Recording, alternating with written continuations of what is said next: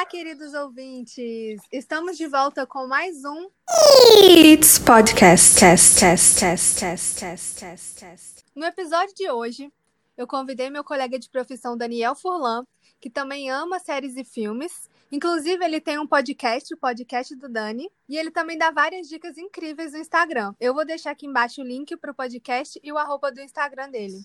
E hoje nós vamos falar sobre a animação adulta da Netflix, do mesmo criador de A Hora de Aventura, The Midnight Gospel, que dividiu opiniões pela internet desde seu lançamento em abril desse ano. A série tem episódios curtinhos e trata de assuntos como existencialismo, niilismo, vida e morte. Clancy é um jovem podcaster que comprou um simulador de universos para se teletransportar para diversos mundos, grande parte deles enfrentando um apocalipse ou algo do tipo. E ele entrevista um dos habitantes desses mundos para o seu Spacecast, que leva o mesmo nome da série. E todos esses entrevistados são reais. Isso porque os episódios são um breve resumo de um podcast real apresentado pelo Duncan Trussell, que é um dos criadores da série, além de dar voz ao personagem principal, né? Eu confesso que de início eu não fiquei muito presa por conta dos assuntos profundos que estavam sendo abordados, junto com uma animação muito louca. Em cada mundo a gente tem uma estética completamente diferente, uma nova versão do Clancy, e aí eu não sabia se prestava atenção no diálogo ou no desenho. Mas depois do quarto episódio, que é o meu favorito depois do oitavo, eu engatei e comecei a prestar mais atenção no que estava sendo dito. E você, Dani? Como foi essa experiência com The Midnight Gospel? Elina, obrigado pelo convite, muito feliz de estar aqui. É, ainda mais para falar de uma série que eu gostei tanto. Assim, minha experiência com Midnight Gospel foi. É, para começar, eu tive uma desconfiança, confesso, no início, porque eu não sou tão fã de Hora de Aventura, não é uma série que eu gosto tanto. Eu tenho outras séries animadas que eu prefiro. Rick and Morty, por exemplo, é uma série que eu sou apaixonado. Para mim, é inclusive a melhor série da atualidade. Só que eu falei, cara, tá todo mundo comentando de Midnight Gospel vou assistir, vou dar uma chance. Quarentena, né? E aí super casou, eu acho, com o momento, né? Eu acho que foi uma, uma série super assertiva para esse para essa esse caos que a gente está vivendo no mundo atualmente, porque ela é muito intensa, né? Ela é muito intensa, ela trabalha muito essa ideia de destruição, de morte, de ressurreição. Então, assim, ao mesmo tempo que foi uma experiência visual encantadora, né? Porque é, como você destacou, né? Muito louco, muito louco, assim, tudo que acontece no, no aspecto visual da série, você acha que nem consegue assimilar tudo, acho que tem que ver umas quatro, cinco vezes para conseguir assimilar tudo que está naquele, naquele background. Então, assim, é, é, visualmente muito interessante, mesmo quando a gente não consegue captar tudo, né? Mas eu gostei demais desse ponto visual e a história, né? Os diálogos são muito frenéticos, assim. Acho que você você demora até entrar no ritmo da série, entender como que aquilo está acontecendo, o porquê daquilo está acontecendo. Mas quando você entra, eu acho que você ressaltou muito bem, ali no quarto episódio. Eu acho que ele, a partir dele, né, a gente consegue já dar aquela vontade de maratonar mais a série que eu acho que nos, nos três primeiros eu acho que você ainda está assimilando, e aí a partir do quarto eu acho que o próprio personagem né, do Clancy ele vai se desenvolvendo, ele começa a ter umas reflexões um pouco maiores, e aí você começa a engatar também mais na série com ele. Então, assim, a minha uhum. experiência com Midnight Gospel foi surpreendente para mim, eu não esperava gostar tanto, mas foi muito positivo. Acho que eu refleti muito sobre inúmeros fatores que a gente vai falar um pouquinho mais depois. É, você comentou aí, né, do momento em que a série foi lançada. Eu achei super curioso dela ser lançada nesse período confuso, né, que a gente está vivendo, e uhum. veio muito para somar. Que apesar de serem episódios curtos, você acaba se questionando sobre o que você está vendo ali, né, e a experiência acaba sendo um pouco maior. Não é muito diferente o que a gente vê lá, o que a gente está vivendo aqui, né, no mundo real. Qual Total. vai ser o impacto disso tudo? o que, que vai ser do mundo depois dessa pandemia, desses acontecimentos apocalípticos, né, que a gente está vendo aí recentemente. E eu acho que a mensagem que eu consegui pegar foi: isso que a gente está vivendo agora, que a gente está passando, é algo inevitável, que ia acontecer cedo ou tarde mas a forma como a gente enfrenta isso, né? O que, que a gente vai aprender, como a gente vai evoluir com isso, uhum. é o que vai nos transformar em seres melhores para lidar com o mundo depois que esse momento turbulento passar. E eu, no meio dos episódios, eu ficava me questionando, tipo, gente, como eu nunca parei para pensar nisso? Realmente é algo que eu posso mudar, refletir a partir de agora, né? Você concorda? Que você eu entendeu acho... disso, mais ou menos, ou não entendeu, né? Não, eu acho que assim, é uma série que eu, eu já afirmo para você, Lino, que eu não entendi 100%, tenho certeza, tenho certeza absoluta, porque eu acho que não, não é nem uma questão de entender ou não, né? Eu acho que é cada um vai ter uma interpretação diferente, mas entender o que que os criadores estavam querendo te passar, né? Eu acho que assim, é difícil você obter a totalidade disso, né? uhum. né? Porque a gente não sabe o que, que ele está pensando. Mas assim, é, eu vi a série muito como uma série que, para mim, são dois pontos ali que ela trabalha o tempo inteiro, que é destruição e ressurreição. Eu acho que é uma série muito sobre isso. Eu li até uma crítica do Marcelo Hessel, do Omelete, que é um, um crítico já conhecido aqui no Brasil, que ele fala muito bem, sabe? É uma série sobre como ele, ela vai destruindo algumas coisas da nossa sociedade ali, mesmo que numa sociedade totalmente ficcional, num planeta que não existe ou num contexto, né, totalmente é, inexistente. É, uhum. É, no primeiro episódio, por exemplo, eles, eu, é muito legal porque o Clancy ele vai conversando com o presidente num cenário que é assim é o mais até clichê, digamos assim, de um apocalipse, né? Porque é um monte de zumbi, uhum. que é uma coisa que a gente está super acostumado na cultura pop. Então ele, ele vai conversando com o presidente ali, mas você tá vendo que o Estado está sendo destruído. Então não é só uma destruição, não é só uma morte das pessoas, do, daqueles seres que estão ali, né? É a destruição de um Estado. Aí depois no episódio seguinte tem a questão da economia, né? Que são inúmeras críticas até ao capitalismo e vai destruindo. Ele, né? Depois tenta abordando questões religiosas. Então assim, é, eu entendi, eu vi muito como uma série que é sobre morte, é sobre ressurreição. Todo episódio tem mortes, né? É uma questão que guia realmente a série. Então a morte está sempre ali, como você destacou no início, né? Muito existencialismo, que você acaba pensando numa, em questões muito existenciais, né? É, é, é, inevitável você não pensar isso assistindo Midnight Gospel. Então, assim, acho que tem alguns contextos muito amplos dentro disso tudo, mas no geral eu entendi muito disso. É uma série que quer mostrar a destruição e a ressurreição, que é muito que a gente está vivendo hoje em dia, né? A gente está vendo um momento de destruição de vários contextos que a gente sempre teve, de várias ideologias que a gente sempre é, defendeu, que estão sendo destruídas nesse momento, para que acho que a gente tenha uma ressurreição de outras coisas, ou até mesmo dessas mesmas ideias, só que de uma forma reformulada. Eu acho que Midnight Gospel transmite muito essa ideia. Então foi realmente veio num momento muito adequado, eu acho que para a gente que adora série, adora filme, consumir e refletir também sobre nós mesmos, né? Concordo. Realmente, me fez refletir muito sobre mim. Até fiz umas anotações aqui para eu depois, né, aprofundar mais. É, é mas agora não, vamos super, comentar, super isso. Vamos, vamos comentar vamos. um pouquinho sobre os nossos episódios favoritos. Bora. Se você que está aí nos ouvindo ainda não assistiu, corre para Netflix para depois você vir ouvir e entender e ver se faz sentido tudo isso que a gente está falando aqui. Eu vou começar falando sobre esse quarto episódio que eu falei agora há pouco, que ele fala muito sobre a importância de escutar o próximo e a si mesmo. Que foi o episódio ali que me puxou, né? Que falou: olha, presta atenção, vamos focar. E aí, é, eu achei super fácil de acompanhar tanto o diálogo quanto a animação, que antes eu tava, assim, dispersa, né? Tava focando só na animação ou só no diálogo. E aí, nesse episódio, eu realmente consegui focar na experiência como um todo e entendi a mensagem que estava sendo passada, né?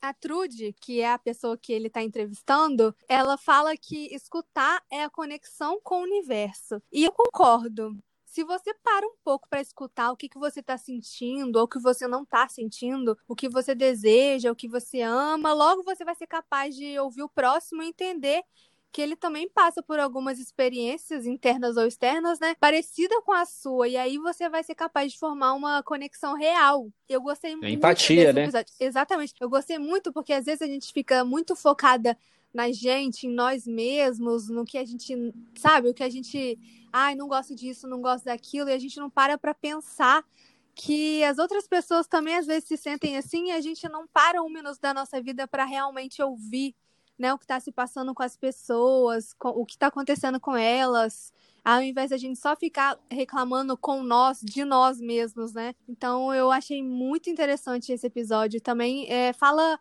um pouco sobre o amor, né, e como ele pode transformar. E aí também que é o tema do último episódio, que é o meu favorito. Eu gostei demais, eu até chorei. é, também, é quando... também chorei.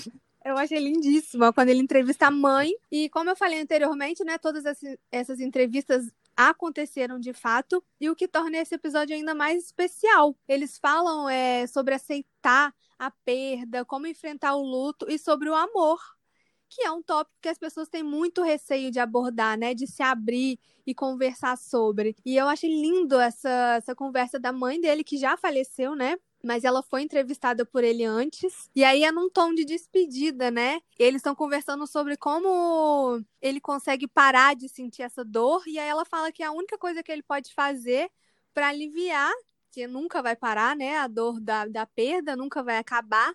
O que ele pode fazer para aliviar é chorar. E aí, no final, quando ele tá meio se despedindo dela, quando os dois estão meio que desaparecendo ali, é... ela fala que eles podem até estar tá separados fisicamente, mas que o amor que existe entre os dois nunca vai acabar. E assim, eu achei lindo, um episódio sem defeitos, gera muita reflexão, né? Porque assim, a gente geralmente a gente tende a ignorar é, tudo isso, né? Mascarar, não, eu sou forte, não vou chorar, não, eu não tenho sentimentos, não sei o que, eu sou muito frio e tal. E eles abordam isso é, de um jeito leve, né? Cômico, mas profundo também. Qual que foi Total. o seu momento favorito, assim, da série, Dani? Então, Lili, eu, eu também acho. Assim, o episódio favorito também é o último. Eu acho que ele, ele é um episódio completo, porque ele é maior até, né, que os outros. Eu acho que ele tem uma duração um pouquinho maior. Uhum, e, Só que assim, foi o mais emocionante. Igual você falou que chorou, eu chorei igual uma criança vendo esse episódio. Eu vi duas vezes, né? Eu vi a segunda vez pra gente gravar esse podcast, para lembrar de algumas coisas que eu já tinha visto, acho que foi no finzinho de maio não lembro exatamente, mas enfim, revi a série e chorei de novo nesse episódio, na segunda vez que assisti, porque ele é de uma energia, né? É um episódio tão bem construído, a forma, porque eu acho que a série, algumas pessoas vão, podem ficar um pouco confusas, né? Porque ela não tem uma narrativa tão linear, né? A gente não sabe ali a questão do tempo, que é algo comum até em séries animadas, né? Uhum. O Rick and Morty trabalha isso o tempo todo. E, mas nesse episódio, você meio que esquece até a questão de onde está se passando, qual o contexto, porque ele conta aquela história da relação dele com a mãe de uma forma muito boa. Porque na série a gente vê ele, ele tem conversas muito a partir das experiências dos entrevistados dele, né? Do Spacecast dele. Só uhum. que nos dois últimos episódios, eu acho que a gente chega no lado mais pessoal do Clancy. Eu acho que o último, então, é, acaba sendo o ápice. Essa frase que você destacou, para mim, é. Você perguntou, né, qual que é o meu, meu momento favorito. Eu acho que esse momento do diálogo que ela fala, que como superar a perda de alguém, né? O Clancy pergunta e ela fala, fala você chora. É, é, muito isso, sabe? Acho que nesse momento de pandemia, quantas pessoas não estão vivenciando exatamente isso, né? Uhum. Porque não tem muito o que fazer a gente acaba tendo, você, você perde pessoas queridas, você perde a sua liberdade também, porque por mais que você não esteja perdendo, né, não perdeu um, um familiar ou um amigo por conta da, do coronavírus, você está em casa, você está preso, você perdeu a sua liberdade, você perdeu o seu poder de escolha. Então isso tudo te faz chorar. Isso tudo você sente. Então, assim, uhum. eu acho que o último episódio ele é o mais completo. Gosto muito do quarto também que você falou. Gosto do primeiro, eu acho que ele é, é uma abertura legal. É, e o penúltimo também, que ele conversando com a morte, né? Você pega Sim. umas referências do Bergman com o sétimo selo, e aí é legal como que ele nem sabe, né? Criar a figura da morte, porque isso também é uma coisa legal, né, Linda? Porque a gente cria uma figura da morte na nossa cabeça, cada um tem a sua, e ele nem consegue criar, e aí ele cria algumas lá meio bizarras, depois cria uma um pouco mais familiar, porque a gente está acostumado, mas assim, tem umas analogias muito legais. Então, assim, a série total sobre destruição e ressurreição. Então, eu acho que o último episódio ele acaba sendo o ápice disso tudo. Porque uhum. por mais que ele seja muito pessoal do Clancy, você se identifica. Porque você lembra da sua mãe, lembra de outras pessoas queridas, lembra desse contexto de vida e morte. E aí eu até destaquei aqui é, que quando tem na cena pós-créditos desse último episódio, né? Que tem a, aquela gravação antes da música final, e aí tem uma frase que é muito legal, que é eu e a alma nos reaproximamos. E aí é um ouvinte falando, né, do podcast dele. E eu acho que é muito isso que a gente sente quando vê a série, quando Sim. vê The Midnight Gospel, né? A nossa alma tá se reaproximando da gente. Uhum. Eu acho que é uma sensação muito gostosa, é muito legal. Então, assim, é o último episódio para mim ele é impecável do início ao fim, até na música final. A música final tem um verso dela que é muito emblemático, que eu acho que diz muito sobre a série, né? Porque para quem é, já assistiu, mas não lembra, né? Ele, o Clancy no final, né? Ele pergunta assim, tipo, é, eu morri? Ele pergunta naquela cena do ônibus, né? Que ele entra e aí a pessoa que tá do lado dele fala, é, fica aqui agora. E é basicamente isso, né? Às vezes a gente fica pensando tão lá na frente, a gente Sim. começa a se questionar sobre vida, sobre morte, e acaba não aproveitando o aqui e o agora. Então, assim, é lindo. E a música final, né? Só para terminar esse raciocínio, que eu separei um dos versos da música final, que é muito legal, que fala: Eu não estou vivo, mas eu nunca morri. Então, é, é, eu acho que é uma ideia super adequada para o momento que a gente vive e para a nossa vida como um todo, né, Lina? Acho que a gente está sempre, às vezes, ali, é, tá vivo na teoria, mas não está tomando atitudes que façam a gente se sentir vivos e que Sim. sinta que as outras pessoas estão vivas, né? Então, acho que é, a série é incrível, é fantástica, exatamente porque abre esse tipo de reflexão. Exatamente, faz super sentido com o momento que a gente está vivendo agora, né? Não é o dos melhores, ninguém Uhum. gostaria de estar passando por isso, mas já que a gente está passando por isso, vamos ver o que a gente pode tirar dessa experiência, né? E transformar em algo bom, sair uma pessoa melhor, né? Então, a série traz essas Exatamente. reflexões de uma forma meio assim, confusa, né? Tipo, o que que é isso que eu tô vendo aqui? É isso mesmo que eu tô entendendo? É. Mas tá, então o que que eu posso fazer agora a partir disso, né? E geralmente a gente não vê es- esses questionamentos numa série normal. Você pode ver as outras séries que eu falo aqui no podcast, quase nenhuma tem assim essa essa esse debate, né? Essa coisa além do existencialismo, do aqui e agora, que é algo assim, para nós pessoas ansiosas, né? Se você que tá ouvindo a gente, você também é ansioso igual eu, eu sou muito ansiosa, eu tenho super dificuldade de pensar no aqui e no agora. Mas eu acho que o momento que a gente está passando força a gente, né, a Sim. viver no aqui e no agora, porque a gente não sabe o amanhã. Realmente a gente É. não sabe agora, a gente não tem nenhuma perspectiva. E é exatamente o que o Clancy faz. Ele, a única a perspectiva dele para amanhã é ele não sabe qual é o amanhã. Ele não sabe qual planeta ele vai amanhã para entrevistar alguém, não sabe quem, não sabe sobre o que, o que vai estar se passando naquele planeta, naquela hora. Então, assim, é muito boa essa série. É. Te tira do lugar comum, né? Porque geralmente a gente assiste uma série para relaxar, para ficar ali no, na tranquilidade, no conforto, e essa série te tira, faz você pensar um pouquinho, né? Então, Uhum. sensacional. É, e é legal porque, assim, né, eu acho que a série, ela tem algum um contexto, aquilo que você, você comentou, né? A gente, às vezes, vê a série só para relaxar. E essa, você pode até ver para relaxar, mas você não vai aproveitar a experiência completa, sabe? Você não vai ver ali, por exemplo, ele tem muito, Clancy, ele tem algumas, alguns conceitos muito próximos até do budismo, sabe? Que é uma, uma, uma questão de muita meditação e tal. E ele até brinca com isso durante a série. Então, você vê que tem um contexto ali, né, de sociedade muito forte. E até Uhum. na, a gente, na, na nossa vida, né? A gente falou, começamos falando, né? Pô, você não consegue nem acompanhar tudo que está acontecendo ali no- na parte visual, né? Você não consegue, porque é muita informação. Mas na vida é assim, a gente não consegue, né, sempre também acompanhar tudo. Uhum. Então eu acho que acaba muito legal. E aí uma, um outro ponto interessante, porque a gente começa, como eu falei, a descobrir mais sobre o Clancy, né, sobre as questões dele nos dois, três últimos episódios, que é quando o simulador começa a dar uns problemas, né? Uhum. Então, que eu acho que é muito isso também. A gente, às vezes, vem um problema e aí a gente começa a, a encontrar o nosso eu, eu interior, sabe? Então, ele, ele se encontrou com ele mesmo ali na figura da mãe, é, em outros momentos, porque teve outros problemas. Então, assim, eu não acho que é. Acho que essa pandemia, muita gente discutindo, né? É, se, se a sociedade vai melhorar, que é, é o momento para isso. Eu não sei, a gente não dá para saber, né? A gente confia muito no ser humano se a gente afirmar que a gente vai mudar por conta disso. Mas eu acho que é exatamente o momento dessa reflexão pessoal, porque a reflexão pessoal, né, Lina, acho que ela também influencia diretamente na sociedade. Com certeza. E tanto que nesse episódio que ele vai ver aquele guru, quando ele é um polvo, né?